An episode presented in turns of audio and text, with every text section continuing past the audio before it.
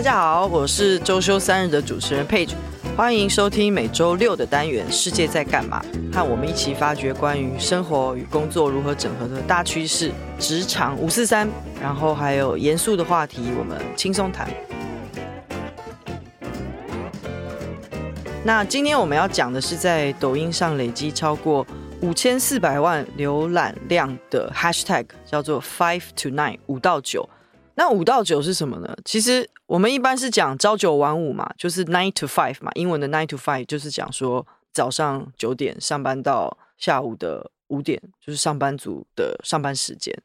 那五到九是什么呢？五到九呢，讲的就是上班前凌晨的五点到九点，或者是下班后的五点到晚上九点。在你上班的前后这个四个小时的时间里面，你要怎么样的高效规划这一段时间？比方说，你可要怎么利用这段时间去买菜啊、做早餐啊、做晚餐啊、保养啊、洗衣服、打扫、看书、健身等等等等这些事情，都要在四个小时之内完成，而且是上班以外的四个小时的规划。首先，我必须要说。九到五这件事情从来也没有在我人生任何一个 工作历程里面发生过，所以第一，首先我没有办法想象上班族的九到五，因为我上班都超过九到五。那今天的世界在干嘛呢？和我来抬杠的不是原本的暗三仔，今天换成制作人 Mavis 来跟我闲聊。那我就很好奇，我想要知道到底对 Mavis 来说。他有没有经历过九到五，以及五到九这件事情？他乍听之下，他觉得可行性高吗？哎，我刚刚听到你讲这个定义，我脑中第一个在算数学。九到五是我们觉得的正常上班族的时间，就是八小时。那两个五到九，就是也加起来也是八小时，那就、嗯、就睡觉八小时嘛，对不对？对，这样子一天就结束了嘛。但第一，上班族会跟你抗议。因为我们其实正常的打卡时间是九到六，因为我们中间会有一个午休被扣掉。好，这是第一个。然后第二个呢，你刚刚说我们其实要用五到九，就是上面一个，然后下面你要不就是早上四小时，你要不就是晚上四小时。但是的确哦，的确有人是。早上四小时也用也用，晚上，但是那个为数真的是比较少了。但我的确有在 TikTok 上面有看到什么，大家来看看我的上班前四小时干嘛。然后我又在同一个账号里面又看到这个人的晚上四小时在干嘛。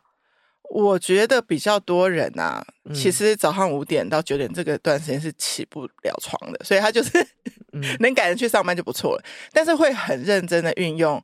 下班后的时间，我听到的倒是蛮多的，比如说去运动，跟去参加活动，就是参加，比如说创业小聚什么，就认识人脉这种也超多，或者去补习语言这种也超多的啊。所以你说运用傍晚的五到九，我非常能想象。但你刚刚讲到清晨的五到九的时候，我脑中有冒出一些人，真的假的？他们是创业家。他们认为，他如果早上不做完一些事情，他今天就太忙了，就回不了头。所以，他可能早上就会，比如说做冥想，或是把他今天一天的事情先梳理一番。老派一点的，就是翻报纸嘛。就现在是数位的报纸，就是会从很早就开始把今天的新闻搞一圈，就是看一圈，然后就决定自己今天可能决策一些东西的方向。很多。我觉得四小时真的有一点夸张哎，我觉得两小时差不多吧。但是如果有一个人就是早上的 five to nine 也用好用满，然后下班后的也用好用满，那他如果又要完整的八个小时的睡觉，他就是晚上九点要睡觉，然后早上五点再起来。我觉得不可能。这个我身边真的没有太多这样的人，我，我身边也没有，我身边基本上是没有。那其实彭博新闻在十月初的时候有针对这个现象做了一篇报道，他在标题引言就有。讲啊，就是说这些大量涌出 five to nine 五到九的影片，就是显示呢搏命文化，还有那个做做到死啊工作狂这样子的文化，其实并没有因为安静辞职的这个风潮而示威，而且它反而还更彰显。那其实想当然尔嘛，这这样子的运动一定有很多人是持怀疑啊或讪笑的态度。我们就来看，比方说在 TikTok 上面有很多那个正向 five to nine，就是早上早上五点起床就开始做巴拉巴拉一系列的行程安排的人的那个影片下面，就有人就开始用那个嘲笑的口吻就说：“哦拜托，你可以贴地一点嘛。”那我本人的行程呢，我通常都是八点四十五起床。那对我来说呢，所谓的早起是很偶偶尔的事情。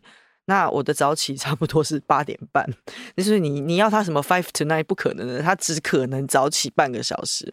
然后他们这些持反对意见的人也会说，比方说这些 five to nine 的影片啊，只是会让在早上的工作以前四个小时之内没有办法完成很多家务事啊或杂事的人，感觉自己是矮人一截的，所以他们不喜欢这样子的压力。那真确实有一群人，他们在走 five to night 的这个逻辑的时候，他会拍一个影片，然后就 hashtag five to night，然后让人家去看到说，我在工作以外时间，我还是这么的有多生产力。然后我可能去上课，我也拍；那我去晨泳也拍，表示我很有晨泳。我是没活力，没看到。但是既然你提到晨泳哦，就我就马上可以切入正题，就是为什么我今天想要找。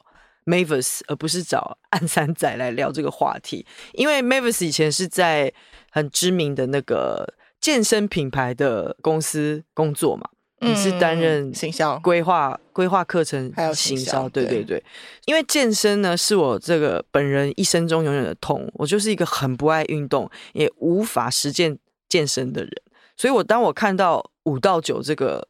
风潮，不管是你利用早上的四小时，或者是下班以后的四小时去做运动这件事情，我觉得很不可思议。但是你心里又觉得说，嗯，好像应该要运动诶。但是你看着这些影片，你又觉得说，天哪，难道运动一定要这么的痛苦？什么跑步干嘛？我会觉得好累哦。所以我想要问 Mavis 说，这个到底要用什么样的方式才可以有效健身？不用像五到九里面的人看起来。好努力哦，好认真，可能比上班工作还要努力。我自己真的在健身房工作的时候，有观察到一群人，他真的是成型人，嗯哼，他就是愿意来上七点的课，是他内心有强大的信仰，他觉得他用运动来开启他的一天呢、啊，他今天会状态很好。就他要先把自己的身心灵都打开，类似这样子。你知道他们来的时候是穿运动服，但是带上班的就是。OL 的衣服来，嗯，然后等到他这堂课上完之后，会在就是我们是美美的会馆嘛，是可以洗澡啊、吹头发。那他出去的时候，真的变成另外一个人，就是变成他的 OL look。然后因为我们的会馆在东区嘛，他可能就直接进公司上班。所以他今天已经把他自己最需要挑战自己、最想要打开自己身心灵所谓的呼吸啊，或者老师带他冥想啊，或是他是用飞轮各方面，反正他选他喜欢的课都做完了之后，他就可以去面对。更困难的一天。好，那这样子我就衍生出更多的疑问，就是 第一个是七点去，嗯，他还要洗澡，对，那他怎么可能两？他如果一个小时的课，然后还可以换半小时洗澡跟化妆，然后他的公司就在会馆附近，所以很多是这样的。你不要觉得不可能，还有人午休来运动的，就是用那一小时，然后他不要吃东西，他就来运动，然后回去就买一个。轻食，然后就快速吃完之后开始他的下午。那有人信仰说他要运动，他才能健康的活着，所以他们就把这件事情做得很彻底。那 five to nine 或者是 seven to nine。他要做什么样的运动比较适合？因为我觉得飞轮，oh, 飞轮太过分了，对，太嗨了。对，那要做什么？我们先讲前四个小时，不管是 seven to nine 或者是 five to nine，就是不管是什么运动，早上啊，很多我们的老师音乐歌单就会标那种就是很激励人心的歌单，这样子。那到了晚上，就可能就很 meditation 那种森林系的歌单，或是。森林系的呼吸练习，什么静瑜伽，嗯哼，疗愈瑜伽，然后连老师，我们都要选老师排课的时候都要选那种讲话通调比较就是温和，让你好入睡的。然后在晚上的 Fight Tonight，那早上的 Fight Tonight 就是要那种很给你激励型的这种老师，对，才能把你的一天打开来这样子。然后我第二个问题是因为你刚刚说 OL，所以女生居多。其实精致的瑜伽会馆通常女生比较多，然后女生其实比较喜欢团体课。很多男生觉得说我要运动哦，就跑步就好了，我干嘛花钱？蛮多是这样。但渐渐的，精致运动的呃精致会馆的风气起来之后，这些女孩们会带他们的另一半过来，嗯、所以，但是大大大部分你去看到的会馆都还是女生是居多的。因为我之所以会这样问你，是在抖音上面这个 Five Tonight Hashtag 的确也是七成到八成以上都是女生在 post。嗯，所以也有针对这件事情，也有人拍了反思的影片，就是说观察这个趋势，就是说为什么 Five Tonight 大部分都是女性？那他当然，因为他自己是研究潮流文化，还有媒体，还有性别平权这件事情，所以他很容易会把这一个问题去导向说父权赋予女性的角色，或者是女性在这个社会的整整体的观感之下，他们觉得要 self care。要好好爱自己，健身什么什么，这个是他们应该要做的事情。男性比较没有这个压力，所以他们的观察是说，为什么 Hashtag Five to Nine 比较多的女性，是因为你女性，你以为你在爱自己，其实不是，你还是活在父权主义之下。你觉得女生的角色应该是这样，或者是女生的角色平衡了？对，就是女生的角色就是我要保养，我要运动，我要做家事、做早餐，就是任何，即使你是现代女性，不管你是二十几岁的女生，你就是看到这些女生还是在做家事、杂物与健身。然后男生在 Five Tonight 这个 Hashtag 里面是相形的非常非常缺少的一个性别角色。那如果男生出现，他们做什么？也是一样的事情，只是人的比例少，人的比例少，非常非常的多。呃，据我听说，就是很多女生就是已经腻了，就是类似美妆那种，把自己拍的很美的样子。她们现在很沉溺于，就是运动完，你知道是会有自然的苹果好脸色。他们觉得这个是更多人会按赞，喝酒也会更多人会喜欢，喝酒也会有苹果的好脸色，但是没有健康形象。就现在好像追求一种，不是有啤酒瑜伽健康形象？啤酒瑜伽也是说你要去做完瑜伽之后娱乐的。去一个 party，它是你还是要 after 你的很努力的去完成一堂课之后，给自己的一个犒赏。我自己是觉得五到九这件事情啊，在我看来，它就已经变成人类在工作之外啊，透过做这些事情，你要在网网络上展示，就是你个人成就的 KPI，就是说我可以在工作以外，我又可以做这个做那个，我可以健身，我可以很健康，这就是你展示 KPI 嘛。就是像你工作要展示 KPI 一样，因为你就告诉大家，我工作之余我还可以做很多事情，然后借由这些影片来证明说我活得很好、很正向、很健康。工作以外的时间我很有生产力，我也很有效率。那其实我觉得这就是被资本主义套牢啦，因为在时间它就是也被视为一种资本嘛。那时间是一种资本，你就是需要好好的利用。就你连在工作以外的时间，你都不自觉要去证明这件事情，然后你要制作很精美的影片上传，去美化和赞颂劳动这件事情。所以你觉得质疑的地方是他们去做，还是他们做 OK？但是不要那么大量的 po。不是，我觉得他们是被制约了。OK，就是他们认为他们是在展示我有效的利用这些多余的工作以外的时间，我爱自己，我保养。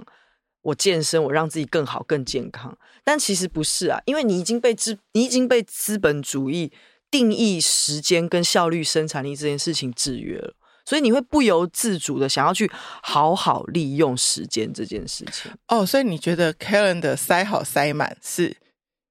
对啊，你要有生产力啊，力，你你不能你不能躺平啊。但是如果如果我躺平两小时，然后恢复力跟上一节一个 meditation 一样，但是我不可能拍一个躺平，然后跑出去给人家看，不行。没有，我觉得这样才是正常人类的生活啊。哎、欸，那我觉得 follow 那个周休三日的听众可以来开始拍这种，对啊，因为我更，更有人性的。对，因为我觉得你把那个四小时，然后你去看很多 five Tonight 的影片，它就是很紧凑，它那个。影片的节奏都非常非常的紧凑，然后你去算，他真的在这个四个小时里面，他大概真的的确完成了六到七项事情。诶，你想想看，六到七项事情，他怎么去分配？他六到七项要塞到四个小时里面，其实很累诶。他就是每一个单元中间都不停止，对，然后你还要想你麦克风要放，呃，你的镜头要放哪里，对，你的角度要怎么放？其实那是花高度脑力以及劳动力的一个。Setting 哎，那我觉得根本是不合理的。没有。可是如果他每天做这件事，我想到了一个妈妈创业家，她、嗯、就是你这样讲，我就想起来，她每一天早上都在她家的阳台会做瑜伽，然后她其实拍摄角度其实都一样啊，所以她只要第一天搞定你说的那个镜头，她可能每天都可以做这件事情。然后她每天都有不同的插曲，比如说下雨了会怎样，晴天会怎样。如果中间他练到一半，娃娃来了会怎样？两个娃娃都来会怎样？就有很多你不变中的变化。我我也在看呢、欸。你光这样讲，我就已经累了。而且你看，你不会去做，我不会做，我就觉得蛮好看的。因为真的蛮累的。你想想看，它其实会有各式各样不同的情况。它是一个非常耗时跟耗体力的事情。我认为啦，因为如对我来说。如果你真的要 five tonight，假设我真的可以五点起床，我那四个小时我只会选择做两件事情，然后把这两件事做的比较，对我轻轻松松的做，嗯、我轻松一点做，我可以健身，我就是呃，在我可以接受的强度范围之内，我可能搞搞不好我就是边听 Netflix，现在不是有个 Headspace 教你冥想的，那我就可以。拿着耳机，我就我就冥想，然后我就慢慢的吃早餐，慢慢的去上班。但前提是我要起得来。对，所以我觉得 Five Tonight 基本上是违反人类正常。并且我刚想到，我们刚不是算了一下数学嘛？他 Five Tonight 完之后，Night 开始就是直接上班嘞。那他中间也要移动，对吧？对，那就没有算到。那如果可以把，要是我就是把移动跟运动可能会结合，就假设我的公司跟家里是。在行走半小时之内可以到的地方，我就用走路取代运动吧。嗯、我觉得这个是哦，对，我觉得比较可行。那你可不可以推荐大家一些折中的办法？对，之前我请教过一个健身教练，也请教过一个物理治疗师。他说，其实很多大家拿起那个 YouTube 就是跟着随便模仿的运动啊，其实是有可能有一些危险性的。因为如果你自己的肌肉强度还没有被训练到那样，然后你就自己选错节目的话，对你并不是有好处的。那甚至有些人有一些旧伤，比如他可能拐过脚，也不适合做一些什么飞轮什么之类的，那怎么办呢？他就说，其实走路永远都是最好的运动，所以你就是走路。然后如果有登山习惯的人，平常在都市里怎么训练自己呢？你就去爬楼梯。哎，我记得你上次是不是有说一个什么坐公车，什么早一点下哦？哎，你居然记得哎！嗯、就是如果你公司跟家里并不是在走路二三十分钟可以到的地方的话，那你就搭捷运去公司。但是你提早一两站下车，然后你就从那个捷运站开始走进你的公司。啊，只要不要迟到的前提之下的话，你就可以做一个还蛮好的。嗯、你刚刚有一个问题，就是你硬要想说这是运动，你反而会有抗拒感。嗯，嗯嗯，可是你在走路中，其实你已经有一个蛮好的心率节奏了。其实你看那个以前《Sex and City》是九零年代，对不对？My God，九零年代还是 千禧？没有，你看《Sex and City》Miranda 那个时候就是这样。美国有一阵子就是非常非常的流行，你套装然后穿运动鞋。走路上班，我觉得那个风潮应该要回来。继续，就因为我个人，如果你要我选择，我不太想要去健身房跟大家一起运动，我会想要利用零散的时间，我可以多动，但是我不想刻意就是少量多餐的运动。对对对对对，对，那你就是说，你每一个今天的行程都不要挤得太满，那中间到中间都可以去散步走路一下，你今天还是会蛮有这个活力的。对，所以我的我自己个人的结论就是，我不要。Five to nine，不管是 前四小时或后四小时，我都不要。我想要前四小时或后四小时，我想要干嘛就干嘛。我想要放空就放空，我想要去看电影，好好的吃饭，我就去好好吃顿饭，看一场电影。对我来说，这个是生活跟工作的平衡。那其实针对 Five to nine 这件事情，它为什么会现在又特别好像大家又开始倡导这件事情？那当然，就有各种的学者就出来跳出来讲话嘛。那有一位学者，他是专门在研究数位文化还有人类学的一个学者，他就说，其实因为新冠疫情笼罩全球大概已经两年多了嘛。那在这两年多中间呢，其实我们大家都经历了很多情绪上的起伏、不安定，嗯、然后你就会身体就会产生一个反动或者是适应的机制，或者是有压力症候群的现象出现。那所以五到九的这个。趋势呢，是因为人类想要让一切回到正轨的一个应对的机制。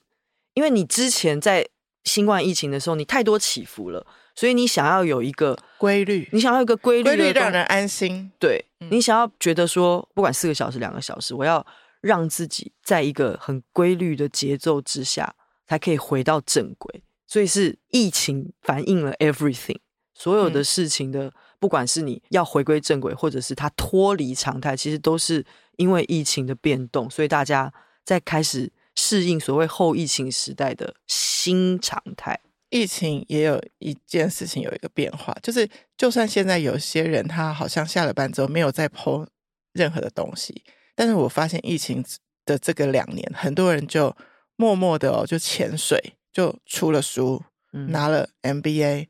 这些人更奇妙，就是他 fight tonight 是默默的去做一些事，或是你两年后见到他之后，他瘦了十公斤，这种人也是很多。所以 fight tonight 真的好好去利用的话，还是可以是一个很正向的状态。但我自己是不希望大家用这个来炫耀什么，我觉得压力太大了，太大了。我我自己先自首，我是做不到的，不可能。而且你如果去看抖音的影片，会觉得嗯。其实他们也蛮开心的，所以我也是为他们鼓掌。但我不行。不过，其实我觉得大家不要被五到九或九到五这种，我觉得那是玩文字游戏，它是一种，你不要陷入这个窠臼啦，因为你没有必要说上班族九到五，所以你为了要讲起来比较朗朗上口，你就要变成五到九。那四个小时，我认为大部分的人其实是做不到的啦。所以最重要的还是你找到最适合你自己的方式嘛，或者是。你一定知道自己什么可以，什么不行。你不需要一下子就把自己从零 push 到四个小时，或者是可以像刚刚 Mavis 讲的，就是你在通勤的时候，你早一点下公车，或者是早一点下捷运，你多一些通勤的时候，你多走一点路，其实对我来说，那就已经是运动了。就是我我会觉得，大家要利用合理的方式可以动到就好。不然你要被这些五到九的影片啊，搞得自己好像废人一样。其实我我认为感觉蛮差的啦。反而你你会被这些事情制约，然后你帮自己定了一个没有办法达到的标准，那你就根本就失去了健身的意义了。对我来说呢，我觉得这样才叫爱自己。不然如果不这样，你叫做害自己。